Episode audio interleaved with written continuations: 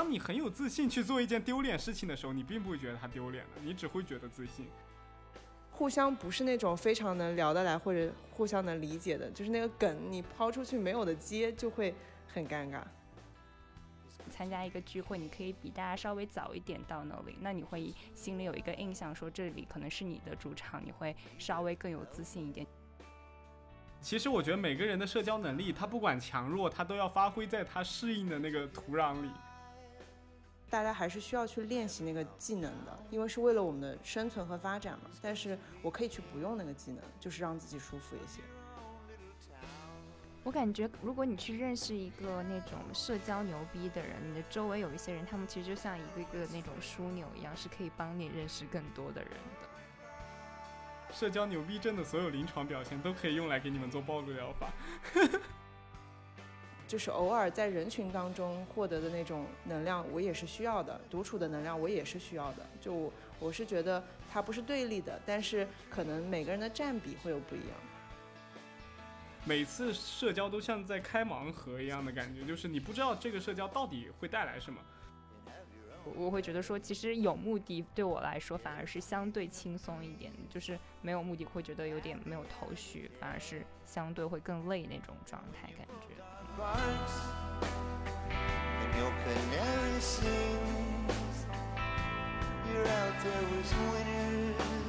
各位听众好，欢迎收听新一期的周一说，我是主播雨欣。然后本期我们很开心又和找我星球来录制节目啦。今天来跟我们一起录制的是童宇和张老师，来跟大家打个招呼吧。没有任何的惊喜。大家好，很久不见了。对，张老师真的是连续两次来参加我们的节目，很棒。疲了。然后这一期呢，我们想聊一个最近很火爆的一个话题。叫做社交牛逼症，我在想这个社交牛逼这个牛逼会不会到时候被逼掉？嗯，那逼调不是正好吗？就是牛逼，那不就是逼调了吗？它的发音不是一样的吗？我觉得好像也没有人会来审核我们的节目。我也觉得没有人会来审核的，不用担心。我也这么觉得。那你们这两天就是最近有有接触到社交牛逼症吗？在网上或者是在什么微博上有看到这种，或者在 B 站上？就我我不太往上冲浪，我我我记得我好像第一次看到就是这个词是在微博上吧，然后我印象很深的就是看到那个呃。就是央视的那个主持人撒贝宁，他好像就是大家都在说他有社交牛逼症，对，然后就是。有剪他一些节目里的 cut，然后说他一直在就是很怎么说，就是非常 active 的在和大家互动啊什么的，然后我就觉得嗯，好吧，就是我好像对他本身其实就有这样的一个印象，其实我挺喜欢这个主持人的嘛，所以就然后就好像那个是我第一次对了解这个词吧，嗯，我不知道你们是什么时候了解到的。对我第一个看到这个词也是撒贝宁，就是我们可能看到的是同一个原来是他。哎，我觉得应该是，就是有两个主持人嘛，两个都是央视的主持人在那边聊天，然后有一个主持人就特别正襟危坐的那种感觉，就很正经，然后在那边讲着自己的主持稿嘛。然后右边的撒贝宁就是满眼满脸就阴阳怪气的表情，又又想笑又想勾搭别人，然后又想怎么样的那种。就让人感觉到他就是很 social，确实很 active 的那种感觉。然后另一个我看到的就是那个有一个是哈利波特的话剧还是什么的，就不是哈利波特原先那个电影，是有一个话剧里边那个哈利波特，就也是特别充满能量的那种，然后在众人面前尬舞的那种场景，就是。就是也也是被 B 站收录到那个社交牛逼症的 cut 里面去。作为老年人，可能跟你们不在一个网络世界。为什么我看到我等我刷到的时候，已经是一些什么小猫咪、什么小狗的，就是说他们社交牛逼什么。然后我当时才第一次看到这个词哦。然后我那个时候就觉得，可能就是形容一个人很会社交吧。直到你你发那个大纲跟定义过来，我才知道哦，原来这个词最近这么火。我觉得张老师，你主要是你已经是一个可能社交牛逼症患者，你根本感受不到这个词对他 这个词的价值是什么。我同意，我同意。我感觉我是有点社恐患者，所以对于这个词好像嗯还挺敏感的。啊，没有没有没有，我是社交垃圾，我不是社交牛逼。就我感觉，就是之前不是他们经常把社交牛逼症和社恐来当做对立一面嘛，就感觉好像社恐的反面就是社交牛逼症。但是，就我我老感觉社交牛逼症的一个底层逻辑还是他社恐，但是他社恐的情况下，他又很，你懂吗？他就就很会 push 自己去做一些就是跳出舒舒适圈的工作，然后他就。变成了社交牛逼症，因为我感觉很多网上 B 站上写的那种社交牛逼症的那种人，他其实并没有说真的是很很会跟人打交道，他会让人都觉得让所有人都觉得蛮尴尬，而只有他不尴尬。我觉得这个是社恐反过来的一种表现，就是他知道会很尴尬，但是他还是表现了出来。我觉得分两种，你说的那种是。有自制力的，就是我，我，我，我知道这些会很尴尬，但是我为了为了让场子火起来，所以我努力突破自己的那个不舒服的感觉，我就跳出来，这样我就感觉好受一些。还有一部分人是没有自制力的，没有自制力的人，他就真的乐在其中，就是他觉得不尴尬，这是他本能反应。我觉得可能有两种吧，就是有不同类型的。对，那我觉得你说的两种类型其实是不一样的，就是那种有自制力的，对的，那种其实说白了，他是很善于社交，就是他的牛逼在于他很会跟人打交道，而且他也很有信心去 hold 住这个社交的一个场合。而那些没有自制力的，就是真的是不会社交，然后硬社交，然后最后搞得连尴尬都觉得很尴尬。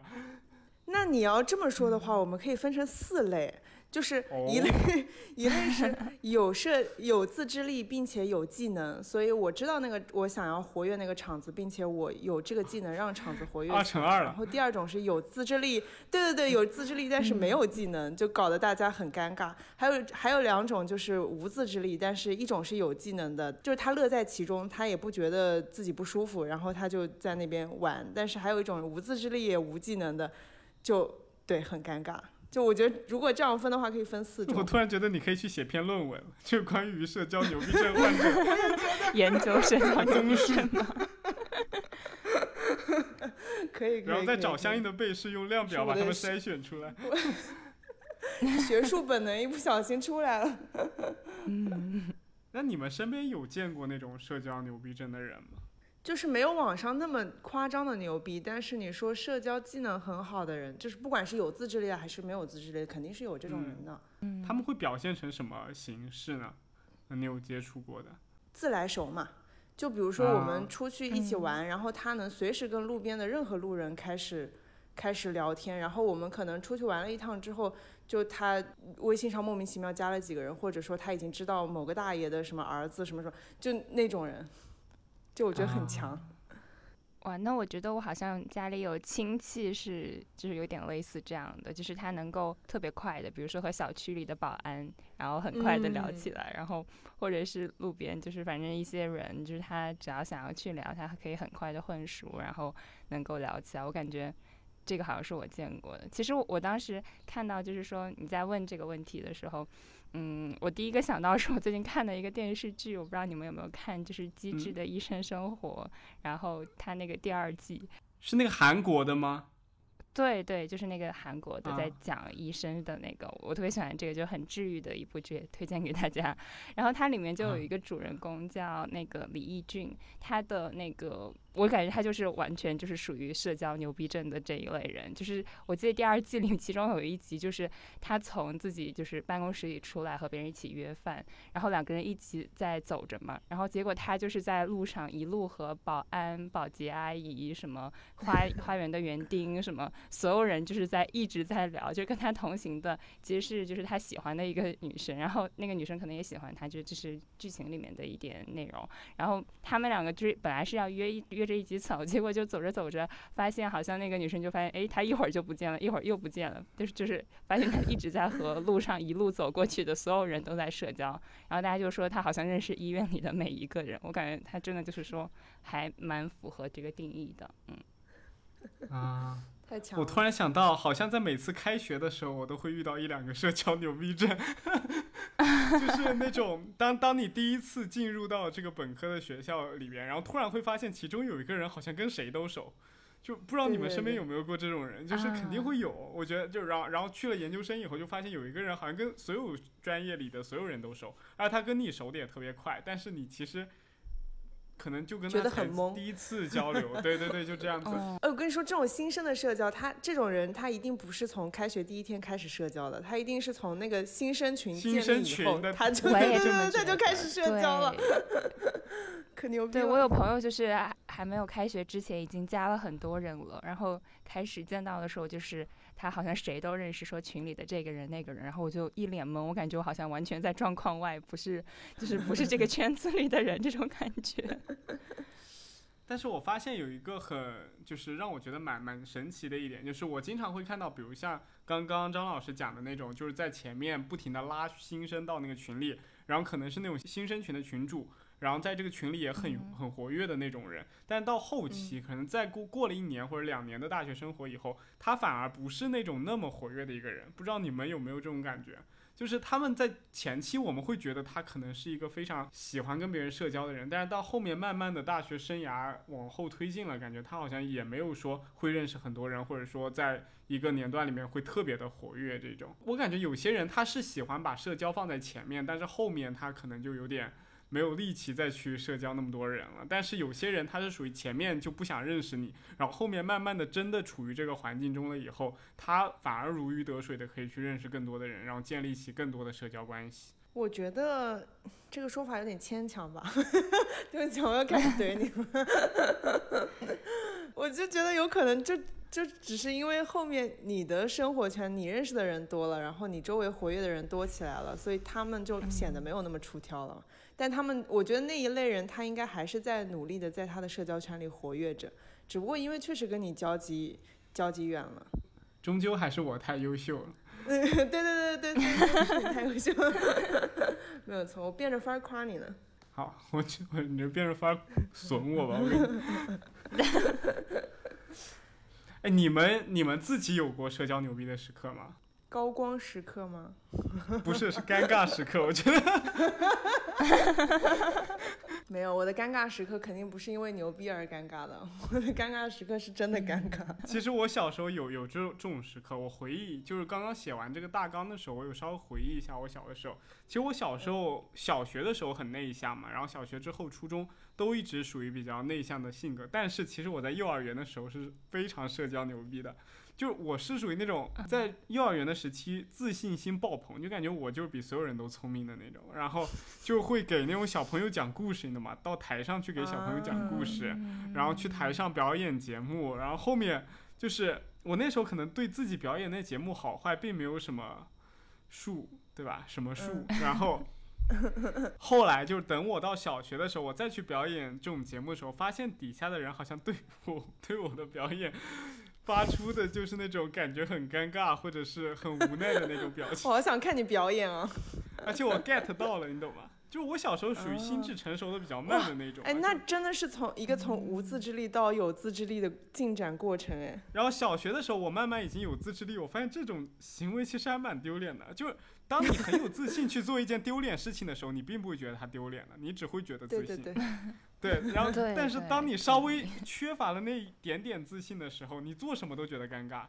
就是真的。然后后面就是老师什么再让同学什么上台表演、上台朗诵，或者连读课文我都不愿意去读了。就是那个时候就感觉到自己慢慢变社恐。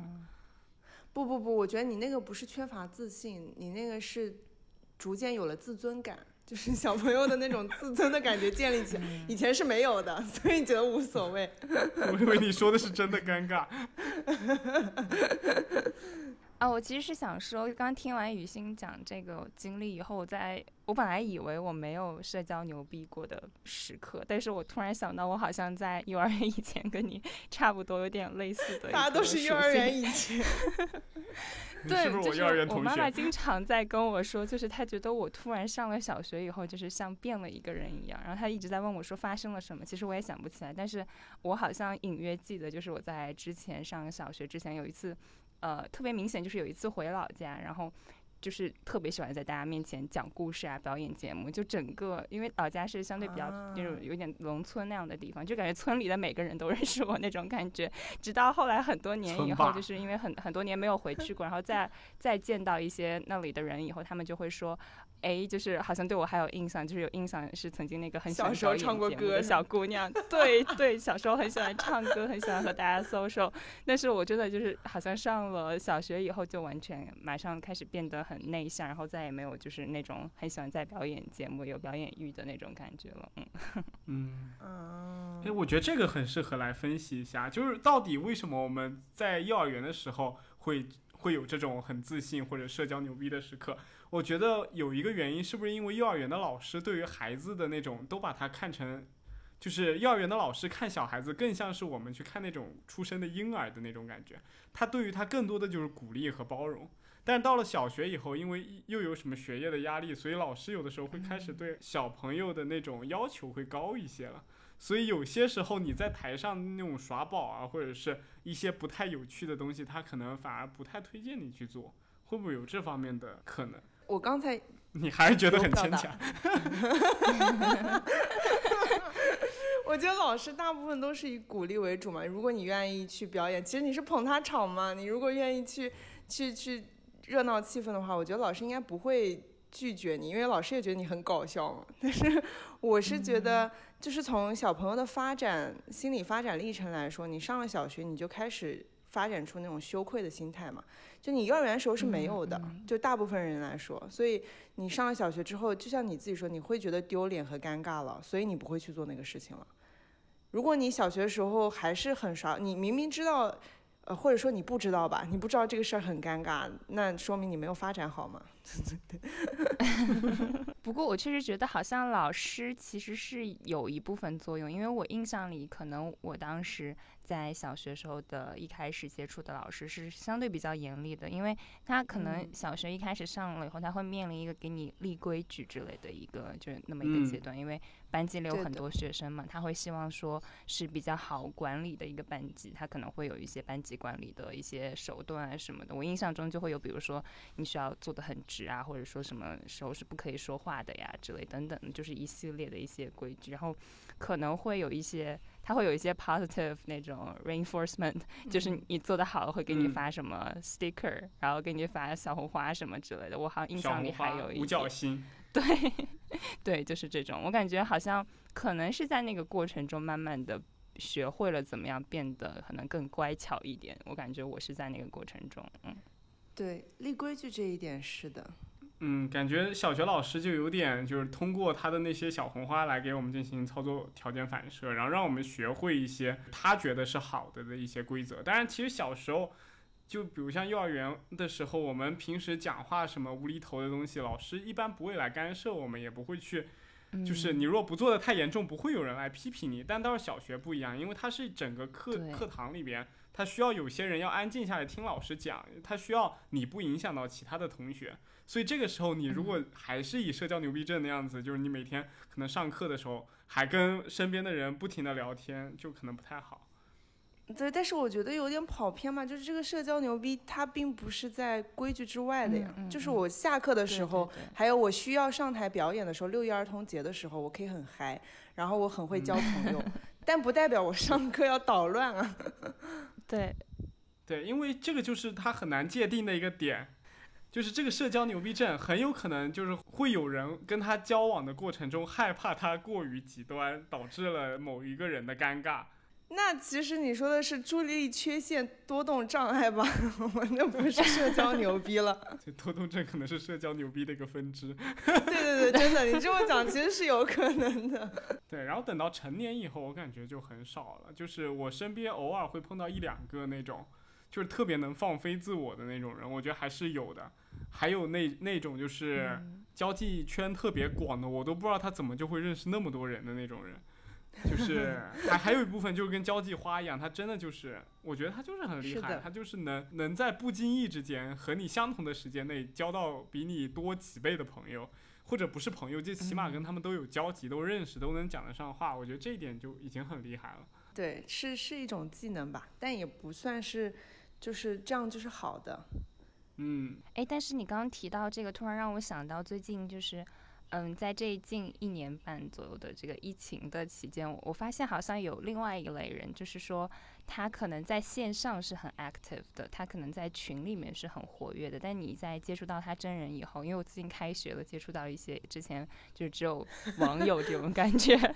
对，然后就发现好像有一些人可能是在线上特别特别的活跃，但是你接触到了他真人以后，他反而就是好像有两种性格一点，甚至你会觉得说，嗯，他可能在线下的时候就是相对是比较安静、比较沉默的，就是。给我的感觉说好像不太像一个人，甚至有的时候就是他可能线上是社交牛逼症，但是他线下也可能是有点社恐的，对。对对，我觉得这是网络时代给大家带来的一种特征吧，就还蛮多年轻人是这样子的。是的，是的。线上聊的飞起。对，听你描述完，我好像就认就就回忆起我好多以前的同学，就有一些可能在线上他很会聊，然后也很懂得线线上的一些语言，就是我根本就不懂的那些语言。当时我们小小时候，我记得我我初中高中的时候，那时候不是有什么火星文或者是那个什么伤感非主流的那种文字嘛？就他们特别会那种东西，然后就是聊天都一套一套的。我有时候在群里边，就班群里边看着那那种人聊天，我都不知道他们在讲什么。火星文聊天，你确实确实也不不是火星文，不是火星文，就有点像，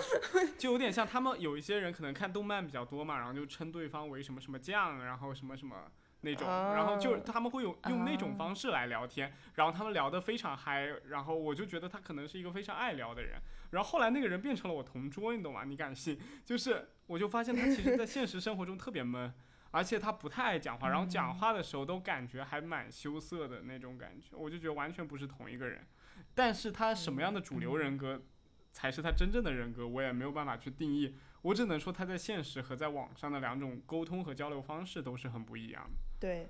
我觉得不是代表他有两种性格或者两种人格吧，只是他的行为表现会不一样，因为他在不同的环境和情境当中有不同的行为表现嘛。就现在很多青少年都是这样的，就是他们被爸妈，嗯，对不起啊，要讲到医院了，被爸妈带到医院，然后说他们社交很差，没有朋友啊什么，但是他们在网上就是如鱼得水，但是在线下的社交就很差，就是很现在很多这样的小朋友。但我觉得，就有没有另一类人，是是在线上就是聊的还蛮少，或者是在线上蛮不会聊天的，在线下如鱼得水。我好像已经想到了，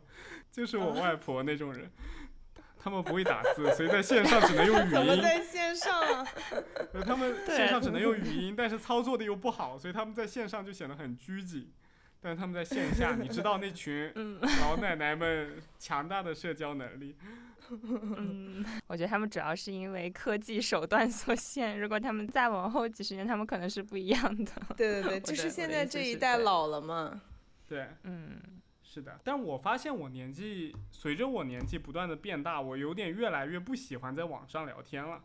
就是我更喜欢跟朋友在线下聚会。就是我不知道这是为什么，因为我小的时候或者是我读书的那个时候，我还是更喜欢跟别人就网络聊天的。我觉得。见面也有的时候可能比网上聊天要更尬一点，但是现在我感觉可能是因为对象的原因，就现在跟我们出去能出去玩的都是一些聊得来的，以及你知道跟他相处不会尴尬的那种人。但是可能在初中、高中的时候，你你当时认识的很多人要在线上聊天的都是其他班的，或者是你不是特别了解、特别熟，或者讲话讲特别多的，所以你用你跟他用线上聊天来说，你可能比当面面对面两个人会更好一些。嗯，对我也是喜欢线下，所以你这样线上的播客聊天，我一开始非常担心，就是我第一次跟周总录播客的时候非常担心，因为我感觉线上我可能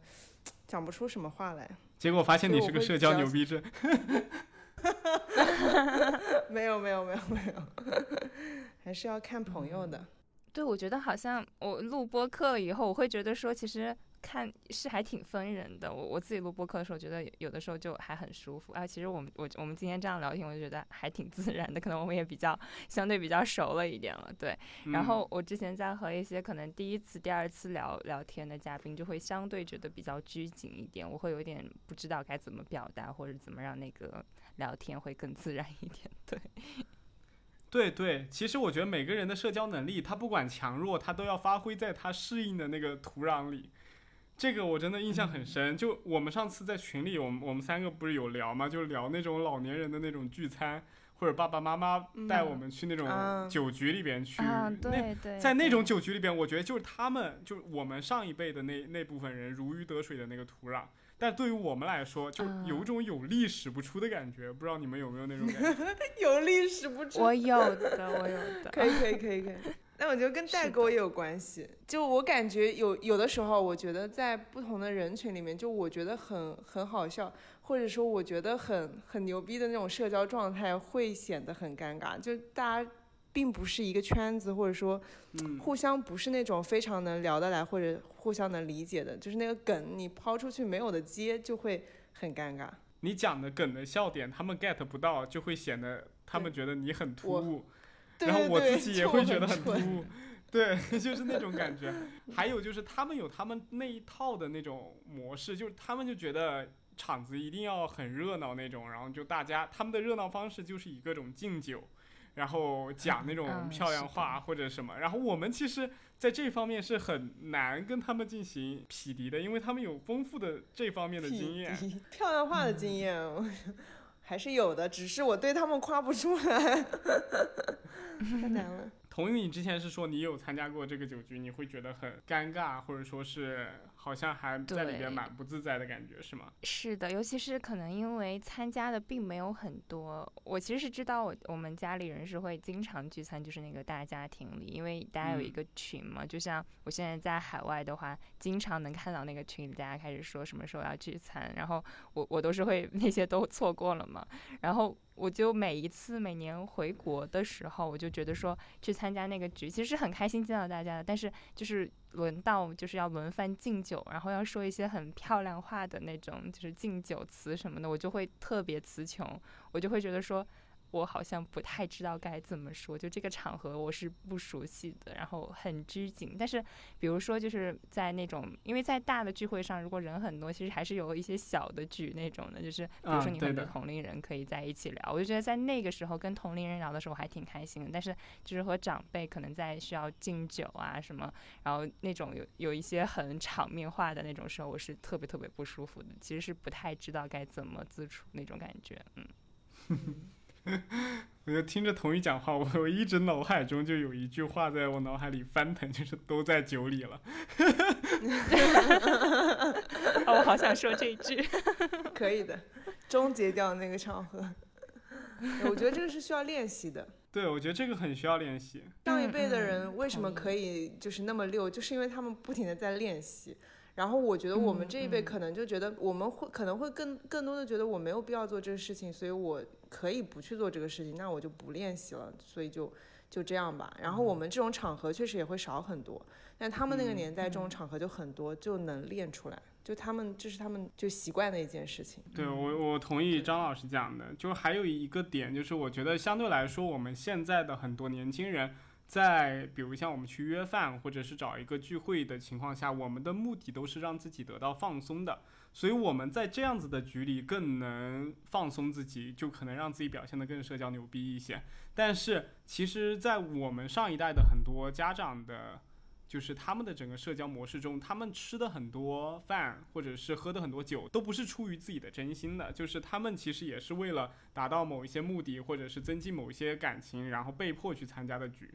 然后那种局多了以后，他们就知道了这种社交模式可能并不是能让我能开心，但是我也要去满足大家的那种需求。但是我觉得我们现在的年轻人更加知道了社交其实是一个很私密的东西，我们应该去追求我们自己想要的那种社交模式，而不是一直被那种可能无效的或者是自己可能并不 match 的那种社交生活给就是一直牵引着走。所以我们就像童宇说的，他可能去参加那种。聚会，他就觉得可能不是特别的感冒，但是跟他身边相处的，可能是比如像他表弟表妹啊、哥哥姐姐啊，他们聊天可能反而小局内会更加的舒适一些。我觉得舒适肯定都是这样，你跟同龄舒适。我觉得上一辈的人，爸爸妈妈他们，他们如果跟一群爷爷奶奶在一起 social，他们应该也会觉得很不适。但是我觉得我们可能会更多的把自己排在自己的感受排在前面吧，就是我觉得。那个目标那那些利益，或者我从这个里面能得到那些东西，我觉得是比不过让我自己舒服的，所以我选择可以回避掉，我不去做这个事情。是的，就是因为我们现在，比如像童宇这种社恐，就是你有过想象自己是社交牛逼症的那种人的时候，或者是你有的时候会羡慕他们的那种外向的表现吗？其实我在一定程度是会羡慕的，就是一些特定的场合下，我觉得需要发挥那种社交能力的时候，我是觉得说，这个时候如果真的能够去很好的社交的话，其实是会给自己带来很多机会，然后能够认识很多人，可以 networking 这种感觉的。但事实上，我觉得如果是在更私人的一些私下的联系中，我其实会觉得说我并没有特别羡慕，我觉得我自己现在处于的这个状态是可以的，就是。呃，可能像我们刚刚提到过，就我觉得特特定场合下，我有的时候会希望自己会社交牛逼一点，但是可能在私下里，就是我其实还觉得 OK，可能我并不是那样的一个性格的人，我是可以接受我自己是那样的。嗯，张老师呢，作为一个准社交牛逼症患者。我不是，我不是，我不是，你不要抹黑我。但是我的观点是，就是我是同意童宇的那个观点。我如果把它展开讲，我会觉得说，感觉要写论文了。我会觉得说，就是我们其实现在在讨论社交牛逼的时候，就我看网上很多，他其实会有一种嗯态度，会觉得说，我们就很多人会提倡说，我们内向的人，或者说我们可能社交没有那么强的人，我们不需要去做。社交牛逼的人，我们需要去保留自己就是这种状态什么什么。我看很多是这样的态度，但我的观点是，呃，就是社交牛逼，我们不需要去得达到那样状态，但是我们确实是需要去练习自己的社交技能的。所以就是我就是我觉得应该达到的那样的状态，就是同意说的我我比如说我自己不是特别喜欢或者说让我舒服那个社交，但是如果需要有那种场合，我是有这个社交技能去做这个事情的。但这个是需要练习的，就可能我前期或者说我平时会需要付出一些努力，或者说让自己处于一些不舒服的环境里去练习那个技能。然后我当我掌握这个技能之后，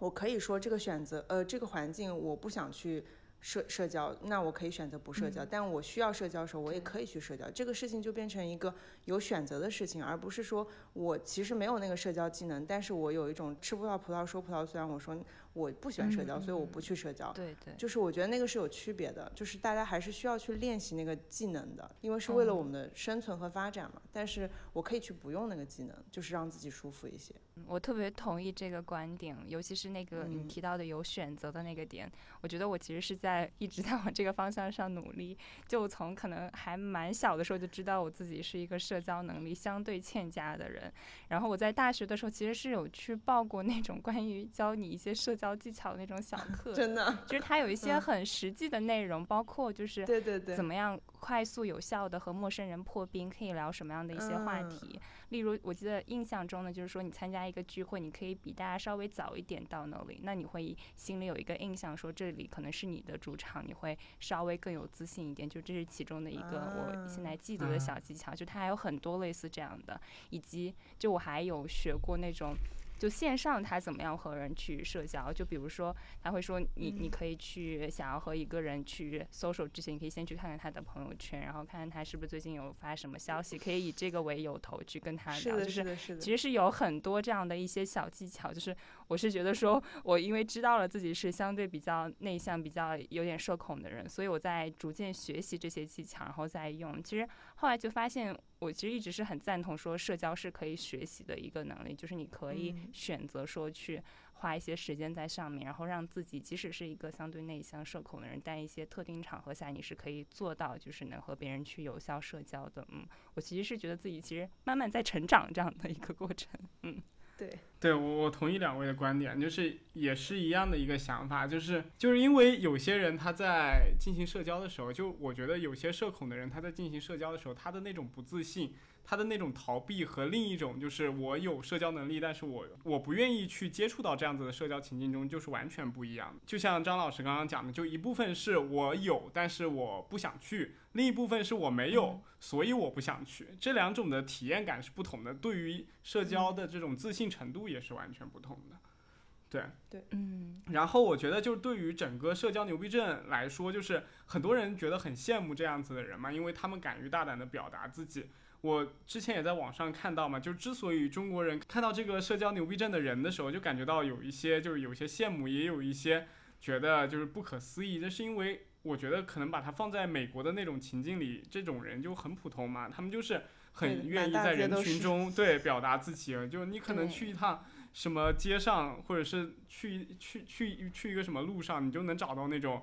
呃，什么人，然后特别自信的给你推销他的唱片，就是就是那种，就是那种人。但是我觉得国内很主流的一个思想就是，中国人其实不是很喜欢搭讪，然后也不是。不是很喜欢在主流的大众面前表现的自己特别的外向，或者是喧宾夺主，喜欢去抢夺大家注意力的这种感觉。所以，我们呃从小学开始吧，就不说幼儿园，就是从小学开始，老师其实一直都比较喜欢的是那种比较安静的、不争不抢的，然后也不是不是那种在班班里边会引起大家很多注意力的，因为他觉得可能。小孩子很多会被他们给搞分心了，或者是注意力被他们给牵制住了，以至于没有办法好好上课。所以从我们很小的时候，我们就被灌输了，你不能就是在一个班集体里边表现的就像耍猴一样的那种表现。所以其实我们中国可能对于很多年轻人来说，我们心底是渴望这种表达的东西。尤其是我们现在看到更多美剧或者是国外引进的一些电影啊、小说啊，我们知道这种表达其实是。可以的，我们是是被某些文化认可的，然后我们就会慢慢的觉得，是不是我们也可以像他们一样的去社交，去表达自己的观点，或者是就算你是在一个你可能表达出这种观点，你都会其他人都会对你另眼相看，或者是对你有一些意见的情况下，你仍然能够坚持自己的一个表现和表达。我感觉我部分同意你的观点，就是老师可能会相对喜欢一些比较乖巧的，但是他有可能也并不希望你是特别内向，因为我觉得我感觉是我是那一类，就是他会相对有点喜欢，因为成绩比较好，然后不不吵不闹什么，就是很乖。但是我每一年的那种，就是从小到大的那种什么教师评语，就是我不知道你们有没有那种东西，就是他每年会在是个文静的小姑娘。对，然后他会说，就是希望你能够更放开自己一点，能够更就是主动去社交一点，就是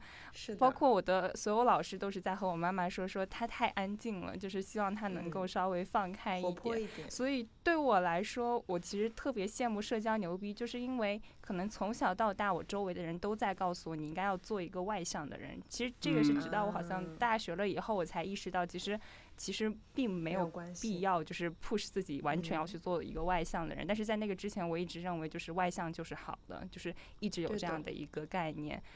但是就是我，我记得印象我的那个特别大的转变，就是印象很深刻的是在大学的时候，我有一个心理学的老师，就是他在讲关于内向型的人格和外向型的人格。他就说他其实自己是一个很内向型的人格。他说你别看我在这样的一个 lecture hall 有三百多个人，我能够特别自如的去讲课啊什么的。他说，但是我下课以后，其实我就是想消失，我想自己待在我的办公室里。包括他说去参加各种 conference，他能不去他也不是很想去。他说他感觉自己。其实是一个很内向的人，但是在特定的场合下，他是可以表现的很外向的。所以我感觉我之前提到那个观点，很大程度也是受到可能我的老师的影响。我会觉得从那个之后，我就开始慢慢意识到，其实是有一些。条件下，我是可以做一些准备的，就比如说做 presentation 或者去一些特定的社交场合，我可以做准备，让自己变得相对的比较能够去 social。但是，可能当我自己想要 close，想要自己一个人独处的时候，我也能很好的自己去独处，渐渐的在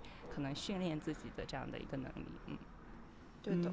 我我其实我觉得我的感受跟童宇是一样的，就是我小时候是那种很安静，就是幼儿园的那个时候，就我可能跟你们反的，我的社交社交 牛逼的时刻在于我的小学跟初中，就是我幼儿园的时候是很安静的那种小女孩，然后后来是上了，就是后来你会觉得那种那种敏感啊，那种内向是不好的，然后我觉得我需要去做一个外向受欢迎的，然后我就会刻意表现的。比如说跟别人打架啊，然后就很很外向、很活泼，跟男孩子玩。别人打架那是活泼吗？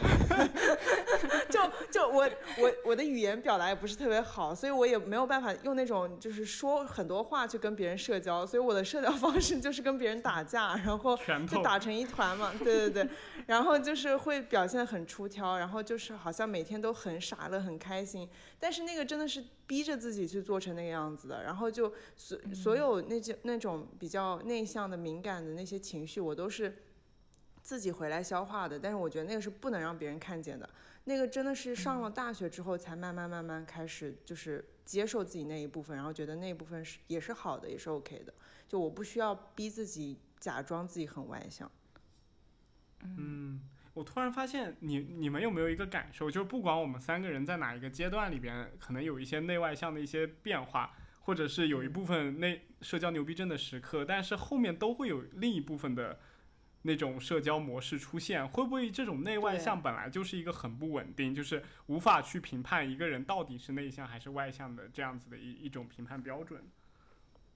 我是觉得你的本身的人格特质是稳定的，比如说我跟童宇其实表达的是我们的本身的特质是偏内向的，然后我们是比较喜欢，不是那么喜欢社交，但是我们经历的变化可能是我们在适应外界的环境的过程当中，我可能会发展出一些。不管是有自制力还是无自制力的去社交，去变得外，去表现的外向，那些都是行为表现。但是我本身的人格特质是是稳定的在那边的。嗯，对我，嗯，我突然感觉这一次我们三个人请过来，其实内心都是内向的人，是吧？然后表达的又都很外向。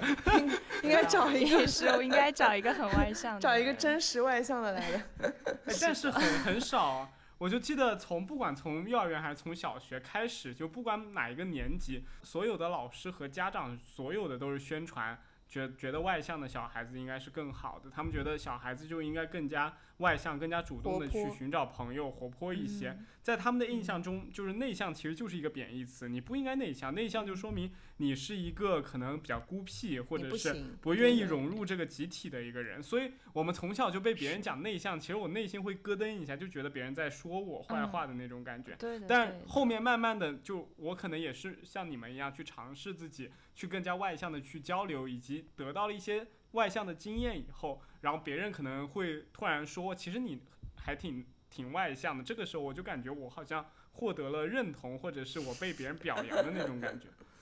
我觉得其实很多人是被困扰的，就是有内向型的特质的一些人。我我之前遇到过很多的一些来访者，就是他会在跟我说他有社恐，然后很难跟别人社交，或者说上课不敢说话呀等等这样的一些困扰。他就会说，他觉得自己很内向，就是完全没有办法社交。然后我其实就是在这个过程中，我在跟他们可能有在讲一讲我的一些想法，就是包括我自己的一些经历。然后他们会觉得说，嗯，好像听到这个观点还蛮，就是有点 relief 的感觉，慢慢的愿意更多的去可能做一些准备，或者说去学习一些新的技巧，把它可能更多的来看作是一种技巧，而不是说我与生俱来的，我可能就是不行在这个方面，对。对的，我觉得当你学会了技巧以后，你就会重新看待社交这个问题。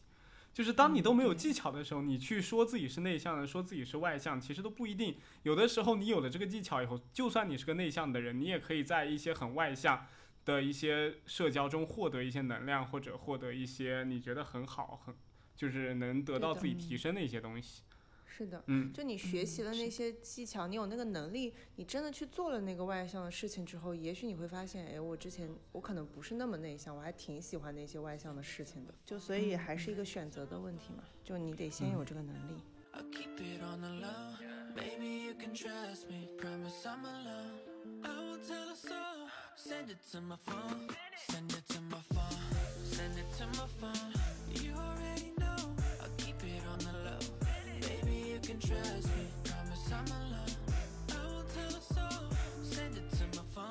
一个是技巧，一个是能力的问题。然后我还想到，就是人会不会在社交中还有一个能量的问题？比如像你一天，就算你是一个非常外放、非常呃很喜欢跟别人交流的人，但你有没有能力能 handle 得了？比如一整天都在外面跟好多的人，一场连着一场的跟别人进行社交，我觉得这个可能也会让你觉得很累。就我发现有的时候，比如像我晚上已经跟一群人吃了饭了，然后可能晚上。又有一群人叫我出去吃夜宵，我就觉得可能我好像 social 不动了。这个时候我觉得不是我的技巧问题，也不是我的内外向问题，是我就是没有这个社交的能量。但是有的人他可能是我社交越多，我的能量越足，就是我能从那个社交过程当中获得能量，然后我越来越兴奋，然后我回家的时候可能自信满满，我今天特别棒的回家了。这就是社交牛逼症的患者。对我，我刚刚也想说的是这个观点，就是我之前有听到过一些好像研究在说，就是有一些人可能他是独处的时候，他是那个汲取能量在充电的过程；有一些人他真的就是说，他是在一群人中间，一群人去狂欢的时候，他是在充电的过程。可能是的，虽然我其实没有特别亲近的朋友，好像是这种人，我其实还挺好奇的他们的经历。如果是有这样的人的话。我身边是有这种人的，就是我之前也听到相似的理论，就是说，就是当时是这个理论说的是内外向应该怎么区分，就是有些人可能也在像童宇讲的，他的那个大学的老师，他可能在有有一些呃课课堂上面也能表现特别外向，但他其实内心是通过是需要通过独处来进行充电的，这种人可能骨子里就是内向更内向的一些一些的人。但是有些人他就可以通过不停的社交、不停的活动，在这些跟人接触、不停接触的环境中来汲取能量。那这种人可能就是更外向，这是我当时听到的理论。就是我有几个朋友吧，就是你永远都看到他朋友圈里是活跃着各种聚会、各种人，然后他们有的时候都会为了交朋友去玩嘛，然后他们就去参加那种安利的那种，我觉得那种可能有点像传销，传销组织吗？在那个组织里边，他们他们会以那种姐妹兄弟相处嘛，然后就会约起来一起去打打球啊，或者吃饭啊什么，就是他能从这种这种组织中获得能量，所以我觉得他肯定就是跟我不一样的类型，他属于就就不管是这个人你熟不熟悉，你只要进入了一个人群中，你就会获得满满的能量。其实我身边能长久处下的朋友，其实大部分。就是还有蛮多是比较比较这种类型的，因为我是一个是很社交被动的人，所以如果要一直做朋友，其实是需要朋友比较社交主动一点的，所以其实还是蛮多这种比较外向的人。但我觉得这个事情不是一个绝对化的事情，就是，嗯，就是比如说我是偏内向一点的，然后我比较喜欢独处的，但是我也是有经常会有那种需要一群人的时刻，然后需要去。去社交给自己充电的时刻，就我觉得这个是不冲突的，并不是说我只有在独处的时候才能获得能量。就是社交跟朋友待在一块儿，包括你出去玩，然后我一直把出去玩、出去嗨这种事情叫做获得短暂的连接，就是那可能就一两个小时，然后再对对对，比如说在跳舞或者什么，然后你会不会觉得跟周围的人有那个短暂的连接？但是那一两个小时对我来说就足够了，再多就过了。然后但是那那种。就是偶尔在人群当中获得的那种能量，我也是需要的；独处的能量，我也是需要的。就我是觉得它不是对立的，但是可能每个人的占比会有不一样。那所以你小时候从打架中，你需要获取多久的能量？还有，小时候打架是社交的一种方式嘛，这是我在对他们表达我的感情。我有没有讲过我小时候？我人生中第一次被告白，就是小学六年级的时候，就有个男孩子跟我告白。我人生中第一次被 求求你别打我了，我喜欢你。不是 我，我不知道该怎么办。就是其实我当时是不知道怎么表达我的感受，然后又紧张又害羞又什么，然后把人家暴打了一顿，打进了男厕所，就一整天没敢出来的那种。但是我其实就对，这是我的一种表达方式。就是其实真的就是从小比较压抑，然后我们家的环境也是，我爸妈也属于那种不太表达感受和感情的，就是大家。会比较回避的，所以我是不会去表达的。就是表达感受这个能力，真的是我这些年才慢慢慢学会的。以前真的很垃圾。我我从小就是那个被打的人。是吗？那那说明人家人家想要跟你社交，人家就是想人家想跟你亲近嘛。哎，但是你们刚刚在聊的时候，我突然想到了有一个。嗯，场景就是我会觉得我稍微会因为这个场景变得稍微社交牛逼，就是和别人出去 social 的时候喝一点酒了以后，就是我知道我那个状态是稍微微醺的，我是清醒的，就是我知道我在说什么，但是我好像会更会表达一些。然后尤其是我印象特别深刻的是在英文的那个语境下，其实我是在英文里更就是会沉默一点的那个人。然后我就有一次是在就是当时在英国的时候，大家是一个很小的 group 在那边就是上 summer 的 seminar 那种感觉。然后就是我们每一周是会有那种。呃，就是那种比较正式的英国的那种晚餐，然后他会准备葡萄酒什么的，然后会和就是大家坐在有点像哈利波特那种，呃，那种食堂的那个 长桌里面，就是就是一边 social 一边吃饭什么的，然后就会发现我在喝了几杯葡萄酒了以后，就是那个状态是。就是我开始放开自我，然后可以和别人开始用英语八卦，然后开始聊一些有的没的东西。就是我就感觉我是在完全清醒的状态下是不会这么做的。所以后来我学到一个词，就是他们把那个酒叫做 social lubricant，就是社交润滑油。我觉得还挺有道理的，它真的是一个我觉得还蛮有用的小 兔。这个观点让我深受启发，所以我这些年可能不是我的社交技能成长了，我只是酒喝的多了，是吗？对，张老师在这点上非常有话语权，就是每次跟张老师聊天，就感觉只要他喝了一点酒，他就特别上头，就可以讲出很多很多很多。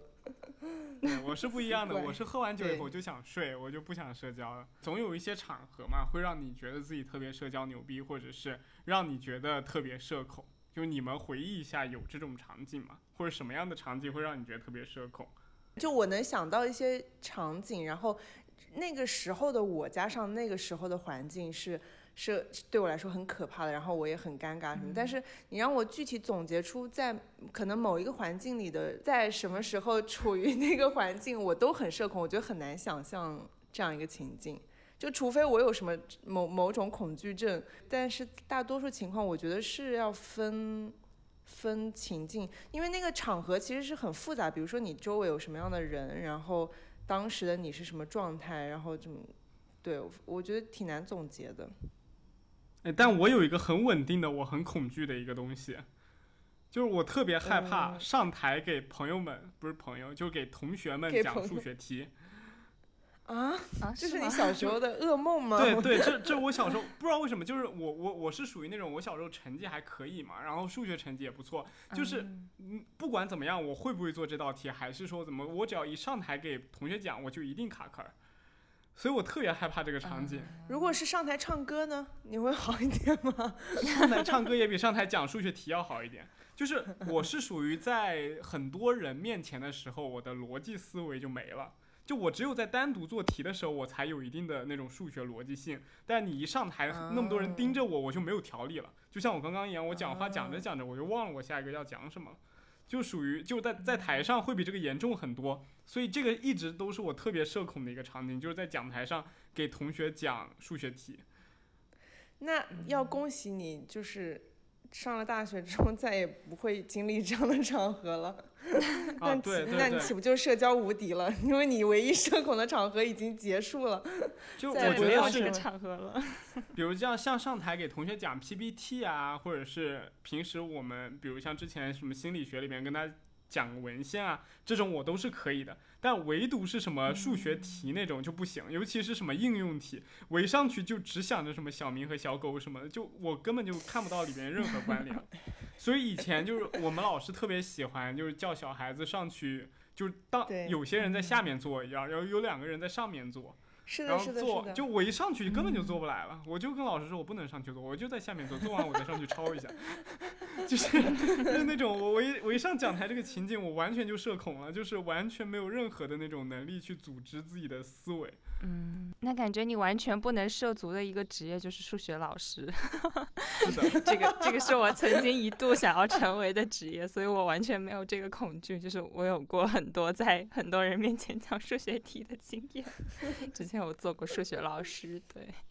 我一直感觉我如果当数学老师，我可以叫别人上台帮我讲题目，然后我在底下指手画脚。垃圾老师，这样天 天叫学生上来讲。这是我自己的啊，我不知道你们有没有，因为我我自己对这个印象特别深刻，所以我觉得就这个场景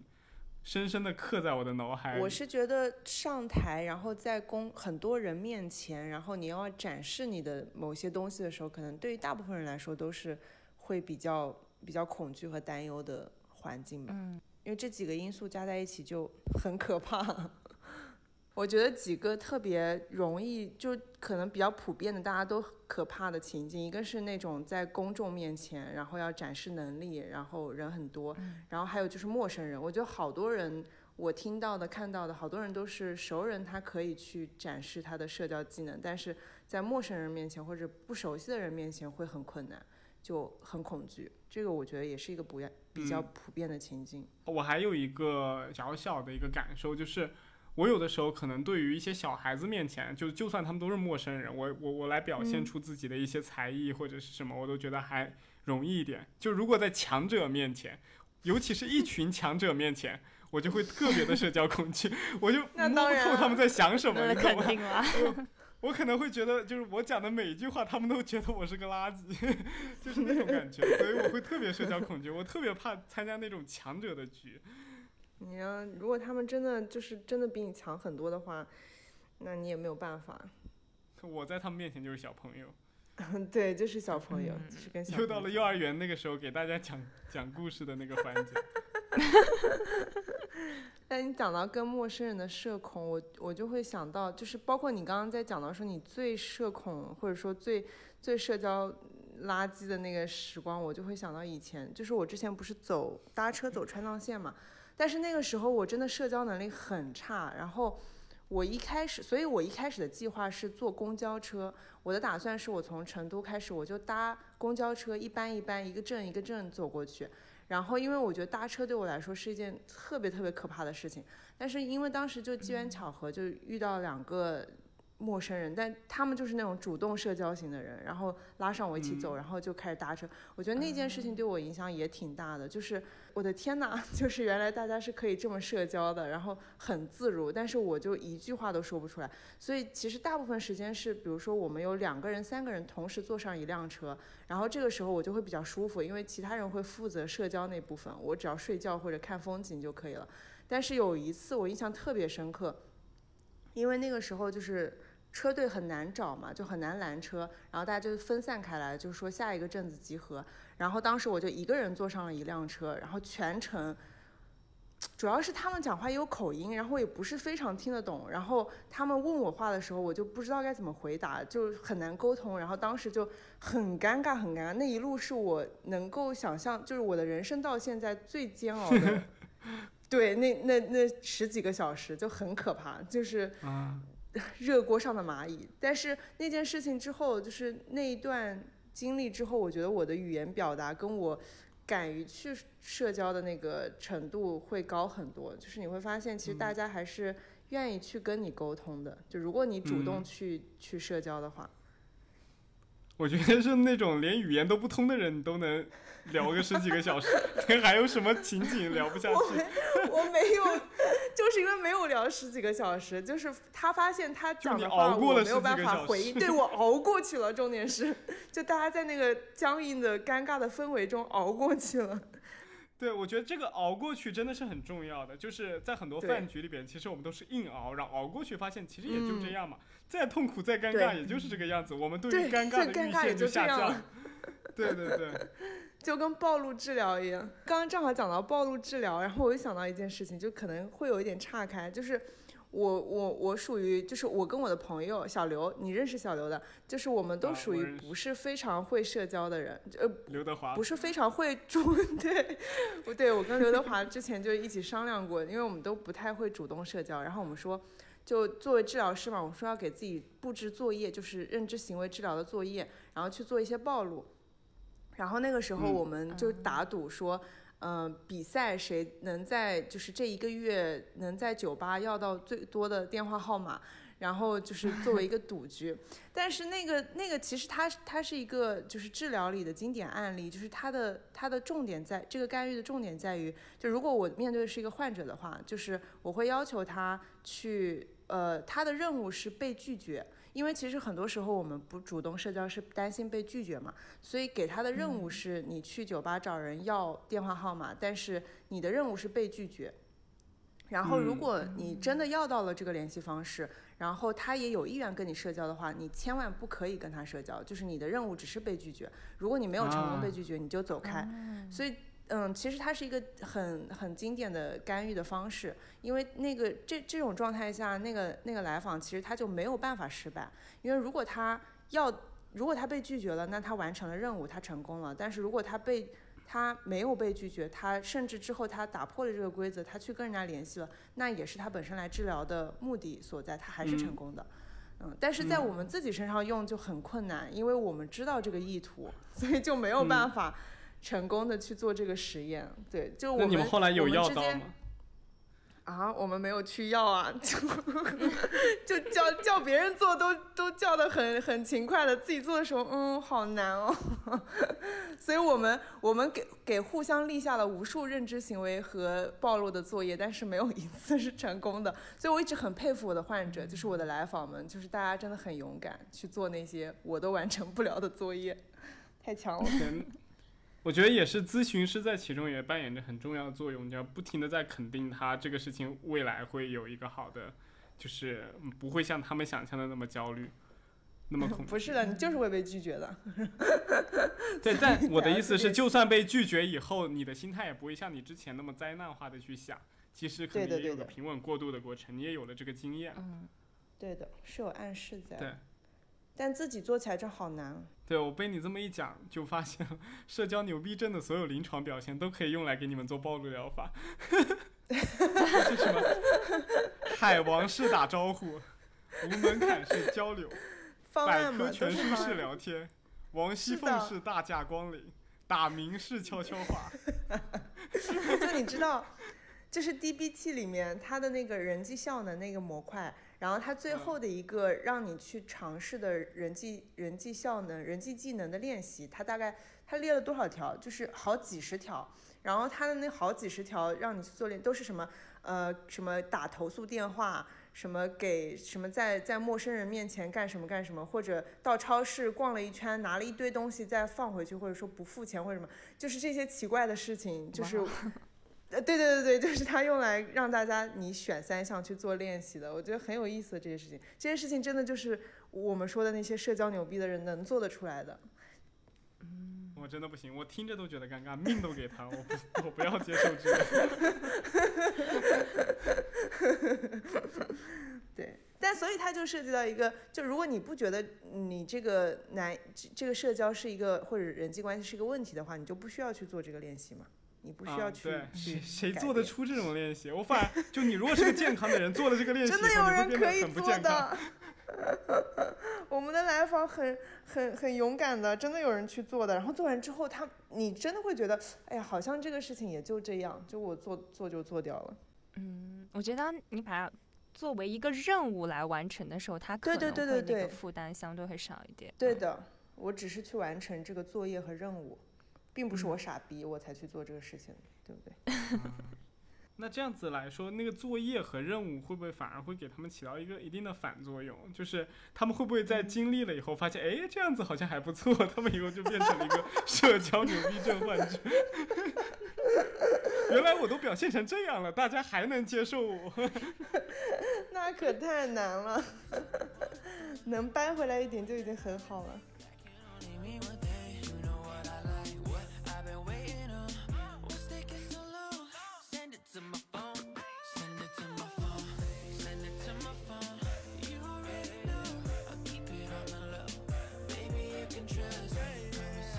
们这回又讨论到比较再往更深层次的地方去讨论一下，就是我们对于社交这个，就我们刚刚一直强调很重要的一个点，它到底意义是什么？因为我发现就是很多时候我们的社交就分为两部分嘛，就一部分是可能是没有目的性的社交，我们可能就是为了消遣啊什么，但是经常会有人在消遣也是目的嘛，可能在各种就是那种。鸡心灵鸡汤或者是什么高效能的几个习惯里面都会指明，就不要有无目的性的社交，那个可能是在浪费你的时间。然后，但是有目的性的社交，就大家都知道，比如像业务员，他去跑业务，他这种有目的性的社交其实是很消耗人的就是心理的一些能量的，就是反而会让人觉得很累。比如像你一定要去参加某个领导的酒局，你一定要去参加某个你根本就不是很喜欢的部门的聚餐、破冰仪式什么，就让人其实很消耗自己的呃社交能量。所以。这个社交，我们到底应该怎么去选择？怎么去规避一些自己不想要的，或者是怎么去选择一些自己想想要留下来的一些社交？我们应该怎么去判断？我觉得这个目的的理解可能跟你不是特别一样。就是我觉得目的除了就是我去获得一样东西，或者某某种利益，或者工作上的要求，那个是目我为了目的而去社交嘛。但是，比如说我的目的是消遣，我的目的是放松，我的目的是跟朋友维系关系，这些其实也是我的目的，我去社交，所以我觉得这些也是属于有目的的社交。我觉得怎么判断那个社交是无目的的，或者说是是不自知的那种状态，就是其实就是你社交完，比如说你跟朋友一起出去玩，我觉得我得跟他们一起出去玩，然后我出去玩完回来之后，我有点后悔，我觉得。就好像我也不是特别想跟他们出去玩，我只是为了不被落下或者什么。其实我如果重新选择的话，我更想待在家里。那这次的出去玩，这个社交可能是那种无目的性的，只是盲从的那个状态，并不是我真正想要的。嗯，那我可能觉得高效的人士根本就不需要消遣，根本就不需要娱乐。可能是有这样的人吧，但是我觉得挺少的。而且我觉得社交。你说它的目的是，我或者说它的意义是什么？为什么要社交？我觉得对于每个人来说也是不一样的。就是有的人他确实是很需要陪伴，然后很喜欢有人在一起有社交的感觉。但有的人社交，但他也需要社。比如说我之前我记得我发过一条微博，就是就是对我对社交其实也是一种经常矛盾的心态，就是我会把它，我觉得对我来说像是保健品。就是你，你其实我也，对，就就是你其实没有，也不需要，你没有它也不会死。然后我如果就是不吃它，不会有事情。然后，但是我有的时候又会觉得我需要补一补这个东西，我才会更健康。然后，对，就是这种状态。就我，所以我觉得对于有的人来说，它可能是必需品；有的人来说是保健品；有的人来说是毒药，就也有可能啊。但是，对，所以对于某个来每个人来说，肯定是不一样的。嗯，我们得找到自己跟社交的关系吧。嗯，我其实是觉得，对我自己来说，可能很多时候一些社交是有目的性的。就就像那个刚才张老师说的，其实就算是消遣，我也会把它可能作为一种目的，然后我会告诉自己说，那今天就是消遣了，你就去对。呃玩就好了，就是这是你的目的，你的目的就是可能 relax。嗯，对我其实可能，我觉得这个原因是因为我可能我自己经常是一个做什么事情还比较喜喜欢有一些目的或者是有方向感的这种感觉，嗯，所以嗯，其实我不太清楚其他人是不是跟我有同样的感受，嗯，然后会说我会觉得说其实有目的对我来说反而是相对轻松一点的，就是没有目的会觉得有点没有头绪，反而是相对会更累那种状态感觉，嗯。或者我会觉得这个状态可能更多的可以叫做有意识，就是我们在讨论的其实是有意识的在社交，就不是那种无意识的我就跟朋友出去玩了。嗯，就这种有意识的状态肯定是会更有效和有对我们自己也是更舒服的。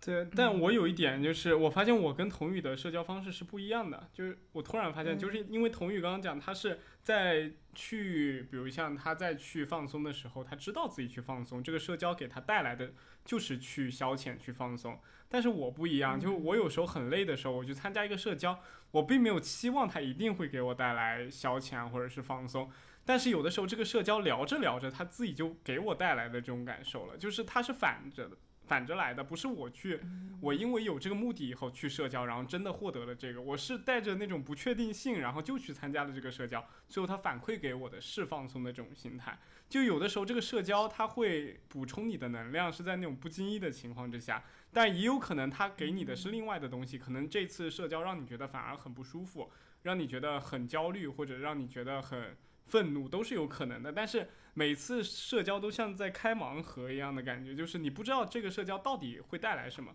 因为我发现，就是你每次可能带着可能这个就要消遣或者就是去玩的心态，你去的话不一定会带来真正会有那种感觉。那时候回过去，你去想，我花了这么多时间，我想要得到放松，最后没有得到，我觉得还是挺低落的。就像旅游一样，就是我在对他抱有太高期望的时候，我可能出家门的那一刻，我就觉得有点失望了，就觉得好像我在旅途中就没有那种开心的感觉了。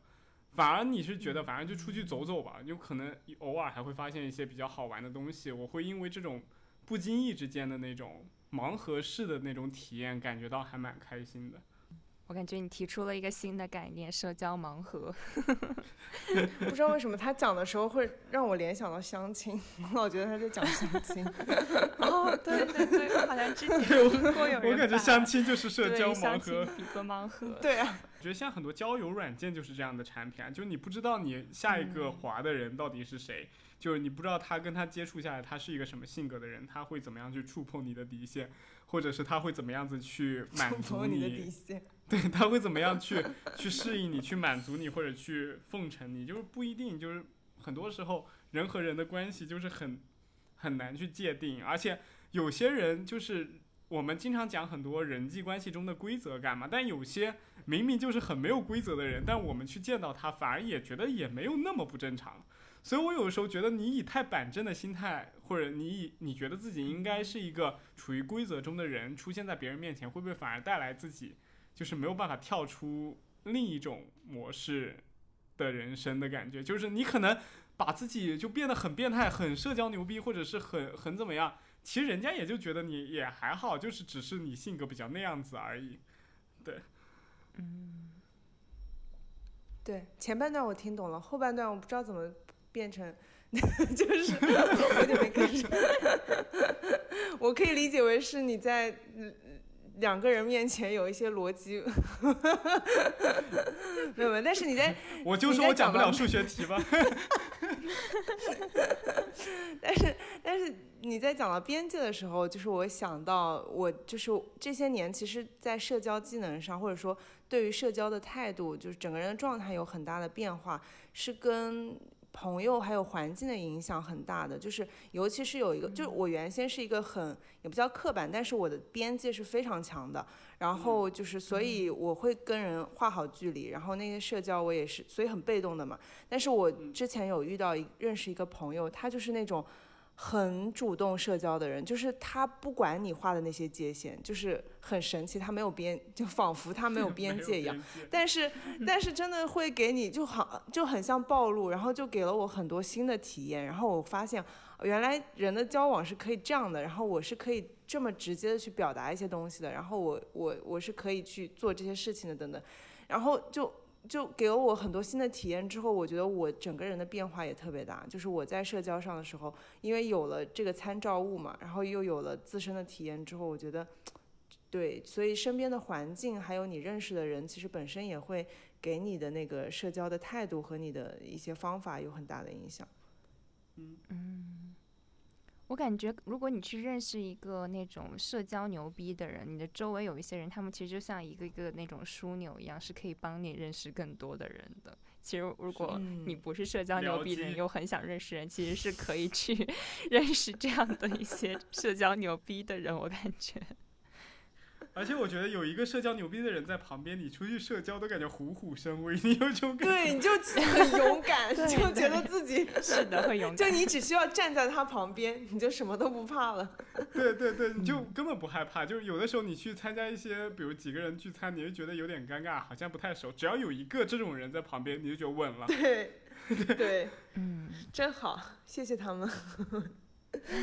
拯救。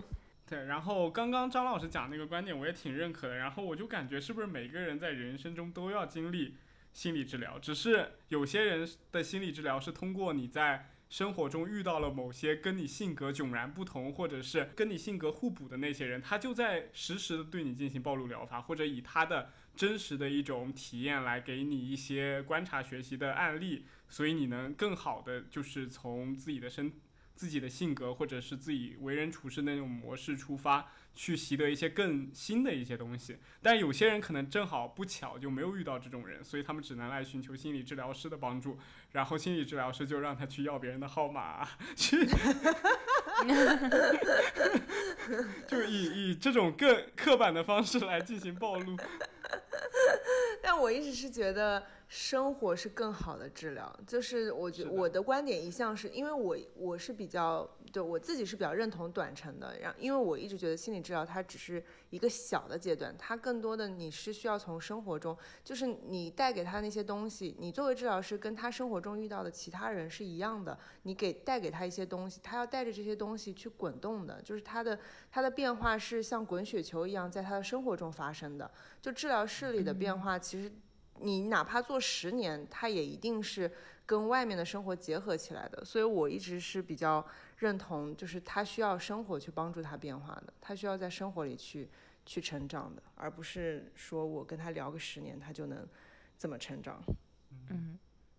然后我们进入到最后一个话题，但我突然感觉这个话题可能我们也聊不起来。这个话题叫真实的、令人舒服的社交是如何发生的？我突然感觉，对你们来说，就是可能每一种社交模式都有它的特点，就是我们不能这么简单的定义什么是真实的和令人舒服的。张老师，是不是你会你会讲的话？完了完了完了，你已经完全摸清我的套路了，就这就是糊弄学的这要义，你知道吗？就每次在糊弄你。对，没错。好，我说完了，你帮我说完了。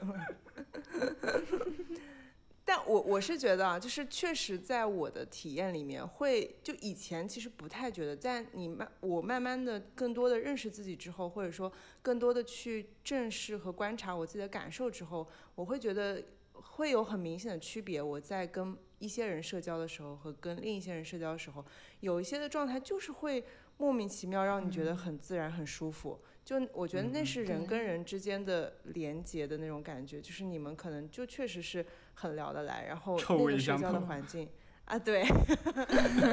就有的时候那个哎，臭味相投这个词很对我，我看人很看第一眼的，就是那个气味对不对？就是我第一眼觉得我们是聊得来的，我会发现后面真的是聊得来的，就是第一眼就不不对的，就后面你发现真的聊不来，就气味这个。这个这个词很有意思，但我是觉得确实是会有那种舒服的状态和不舒服的状态的，你是能感受到的。其实也是同意，感觉有的时候是看缘分的那种感觉，就是你可能和某一些人是合得来的。其实我最近是在经历一些我感觉还比较舒适的社交，这种就是最近刚提到了，就是开学了，然后又搬到了就是学校附近，然后我开始。开启了新的合租的生活，就之前一直是和很熟悉的朋友，现在是和就是我的现在学校里的一些就是同一个项目的同学在合租，然后现在合租就是我们前几天就是刚开始住在一起的时候，我们每天说特别特别多的话，就是感觉有很多很多的话说不完，就是。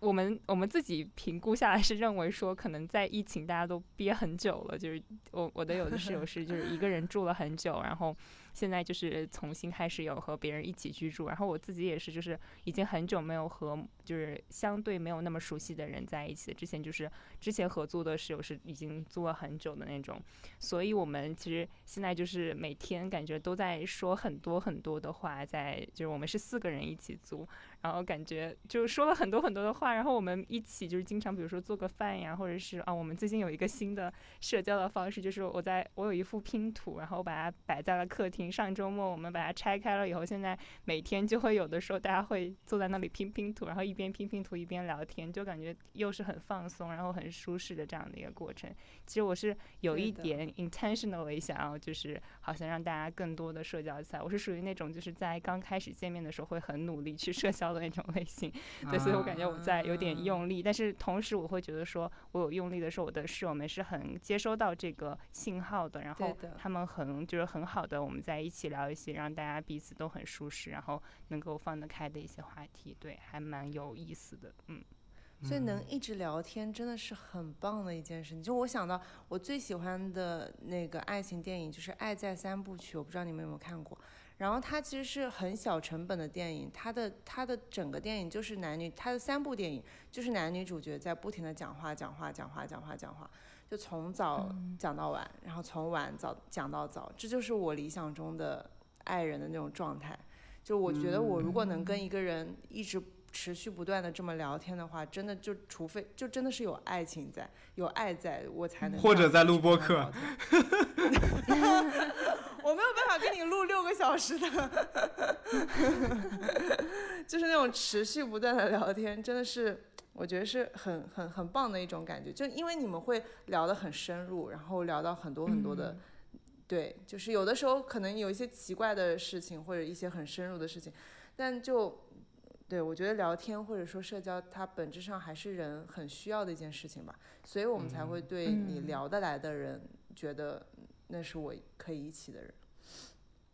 对我特别同意说，其实社交是很需要的。曾经我会还有一个阶段会认为，觉得自己也许不需要社交是可以，对对对对度过下去。但是 后来发现，人真的是社交动物，尤其就是因为疫情，像我刚刚说的，就宅宅在家里太久了。然后现在就是又有一些有人气的这种环境中去生活的时候，我就会发现。哇，原来跟别人说话是这么美好的一种感受，我已经好像很久都没有太经历过了，所以就特别想要珍惜抓住这个机会。对，是的，嗯，对。然后我觉得我我也是一样的想法嘛，但是我再补充一点，就是我觉得就是对于社交来说，真实的、令人舒服的社交，我觉得其实就每个人都是可以体验到的，就是你在经历舒服的和呃真呃就是让。让你感觉很好的社交的时候，就像童宇刚刚讲的，就是你自己会觉得自己会很珍惜这段时光，你会觉得这个时间可能像张老师讲的六个小时，你都觉得好像很快就过去了。就是在这种时刻，你自己是知道的，身体也是会袒露出、表达出这种环境是好的，你是愿意去接触的。另一种就是，如果是不好的社交，就算是你很喜欢的一个女生坐在你面前，如果那个女生跟你聊不来的情况下，你也可以明显的感觉到两个人之间的隔阂。那你为什么很喜欢人家？不是喜欢，可能就是肉体上的喜欢嘛，或者是 怎么暗恋。但是，但是在真正沟通中还是不一样的，就是你你可能跟他之间的交流，你可以明显的感觉到，你虽然喜欢，但是你好像跟他聊不来。或者是你跟他在交流的过程中，你感觉到有一有一丝芥蒂，你不能聊到那种很深的，或你俩不能合拍，不能有共鸣的那种感觉。其实就是在社交中，你自己是会有这种反馈和觉知的。就在这个时候，你就可以自己去甄别，到底什么样的社交是你喜欢的，什么样的朋友是你愿意去接触的。所以我觉得，其实社交也不是说是特别难的一件事。对你讲到这个，我就想起来前段时间，去年。反正就前段时间一段经历，就是我觉得大家是可以多去体验不同感觉和不同形式的社交的。就你只是去，就你把它当做作业和任务去去练习。就我虽然之前就是那个朋友改变了很多，然后我我可以更多的去表达，但是我还本质上还是非常被动社交的一个人。然后去年我有去尝试主动社交。但是就是对方可能是一个，我也不知道他是比我更被动，还是他不喜欢我或者什么。但是就是你很难，就是他很被动，然后我就尝试主动社交，就这个这个过程对我来说真的非常难，就非常煎熬。虽然没有那个在大哥车上那么煎熬，但是也很煎熬。比如说我要我要主动约他出来玩，我要哇，我这个人这辈子从来没有主动约别人吃过饭，然后我要主动约约约他出来吃饭，约他出来玩，然后真的很难。但是我觉得这个体验完了，对我来说的感受就是，我能够给自己确定，因为我以前觉得我没有能力去主动社交，就是我觉得我是不行的，但是。这段经历之后，我发现，哎，其实跟我们刚开始那个观点是一致的，就是我发现我可以去主动社交，但是我不喜欢，就是那个状态不是我舒适的状态。所以在以后的话，我就可以很坦然的跟自己说，我就是不喜欢那个状态，所以我不主动去社交，而不是我因为自己不行而错过了一些什么东西。我觉得，对，所以可以去多体验，多体验之后，对自己有更清楚的认识，体验一下又没有关系。我还挺同意这个观点的。我其实也是那种很喜欢有一段时间，可能给自己设定一些新的小任务的。比如说大学的时候，有的时候我就会告诉自己说，这个学期你要去参加一些 club，然后要去参加一些活动，去一些 conference 之类的，要让自己社交起来。然后我印象目前来说最深刻的是去年疫情，大概就是五六月份那会儿，就是美国其实还比较严重的时候，我是在家里宅了一段时间以后，我觉得我没有什么社交生活了。后来我开始就在网络上约不同的人，每周聊一个小时 到两个小时这种，就有点像我们现在录播客的这个形式。其实当时我没有录播客的想法，还有一个朋友在跟我说：“哎，你要不有没有考虑过把我们的声音录下来，然后可以，就是他他有这样的一个题，我当时的想法是我们聊的内容，嗯，可以录下来吗？就是有有那么一丝犹豫，但是现在我在回溯过去，觉得那是可能我现在开始能去做播客的那样的一个影子，就是在那段时间里，大概有一两个月的时候，可能约了七八个人，就是真的每周就是一到两个人，然后我就是其实完全和对方之前是不认识的，就是大概有在一些平台上有一些简单的联系以后，我就说想不想要就是聊一个小时这样，然后我们可以随意聊一聊，你可以问我一些问题，我也可以问你一些问题，就发现大家天花乱坠聊各种天马行空的事情，有有聊一些专业啊或者自己工作上啊什么的，就遇到一些很有意思的人，对，然后那个那个经历是让我很难忘的，我也觉得说，呃，我好像在这个过程中更多的去收获了一些怎么样能够在线上去这种呃语音的方式去沟通的这种技能，对，对的。所以，我一直是觉得，就是我们其实现在，因为社会其实那个状态很很让年轻人很累的嘛，所以我们老是会说去躺平，或者说去我们需要去接受一些东西，就接纳自己，接纳自己。其实就这些年，我觉得都被说烂了。但是我一直觉得大家需要去正视的一个前提是接纳的。前提是我有尝试去改变，然后我很清楚这个状态是什么之后，我才去接纳不能改变的那一部分。如果能改变的话，如果能朝着我更喜欢、我更向往的那个方向去改变的话，我的首要肯定是去改变的。我需要去完全接纳的，一定是那些现实原因、客观原因，或者我确实改变不了的那些状态，我才去做全然接纳。就我觉得，对，可以多做一些尝试。我也同意你这个观点，就我之前也听到，就是最近不是除了说要跟自己要接纳自我之外，还有另一个就是很经常被讲烂了的话，就是要跟自己和解嘛。就如果你自己太跟自己和解了的话，其实你有很多创造性的东西就没有办法提，就是做出来。其实人就是属于这种很矛盾的过程中，就是可能某些，呃，你你是要通过改变，或者你要通过不和自己接纳，就要通过那种很。纠结很拧巴的那种，呃，跟自己相处的那个过程中，才能进行某些创作或者是一些想法的一些提升。就是所以说，就人类的很多文明和发展，就是因为人其实不能和自己和解，才慢慢的有了这些发明。如果古代人每个人都觉得可以跟自己和解，热就热吧，反正我这一辈子就 热就热吧，也也就没有空调了，空调了。对啊，就是这种感觉，就是。所以有的时候我觉得就。没有必要，也不用那么阿德勒嘛。就是你可以跟自己稍微的不和解一些，你也可以慢慢的去勇敢的去做出一些改变，然后这些改变会反过来，其实会影响到你。就是我一直很想说，是现在的人很多是，我主要去想到我是一个有一个舒服的点，我就想想着我就保持这种舒服的点，我在这个圈子里就 OK 了。但是其实你反过来，你稍微做出一点点小的努力的时候，有的时候会反馈回来。就比如像我录了播客，我可能录之前我很不很不想录，我很困。但是我在录完以后再反馈 回来去想这件事的时候，发现其实是很有意义。你是不是在怼我？对，是这样。我们首尾呼应。对对对对，所以我是觉得我们得分清，我是真的接纳了、和解了，还是我只是在回避。如果我是真的接纳和解，那也是一种好的选择。但是如果我其实只是在回避的话，我我只是在告诉自己和告诉大家，我我接纳了，我和解了，但其实我心里没有真的接纳的话，那我是得去做出一些事情，做出一些改变的。嗯，是的。感觉我们今天也聊的差不多，都已经聊到跟自我和解，都 都要批判他。对。再往下就有点不太正确了。我把这个把这个播客录成了忏悔录。对我们，而且我们播客前几前几集还一直在鼓吹着跟自己和解，后面突然反过来一个论调，说不能跟自己和解，你要跳出。谁在鼓吹？你告诉我谁在鼓吹？OK，那我们直接跳到本期 赠书的环节。其实我在录这期之前，我都没有想到这期要送什么书，但是。在录完这期的时候，我突然想到了一本就是很经典的书，叫《沟通的艺术》。我不知道你们有没有看过。嗯，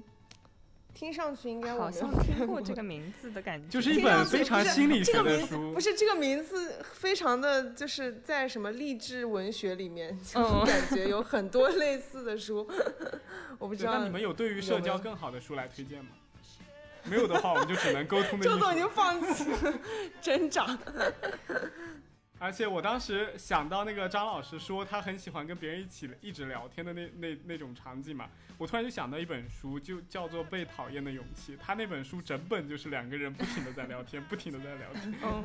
对。但我们之前送过那本书了，所以我们这一期送出的还是沟通的艺术。还是可以可以。OK，那很开心今天能跟两位聊了这么久，关于从社交牛逼症引申出来的一些话题。对，然后我们也很开心，两位能够参加今天的录制，我们就下期再见了，拜拜。嗯，拜拜。好的，拜拜。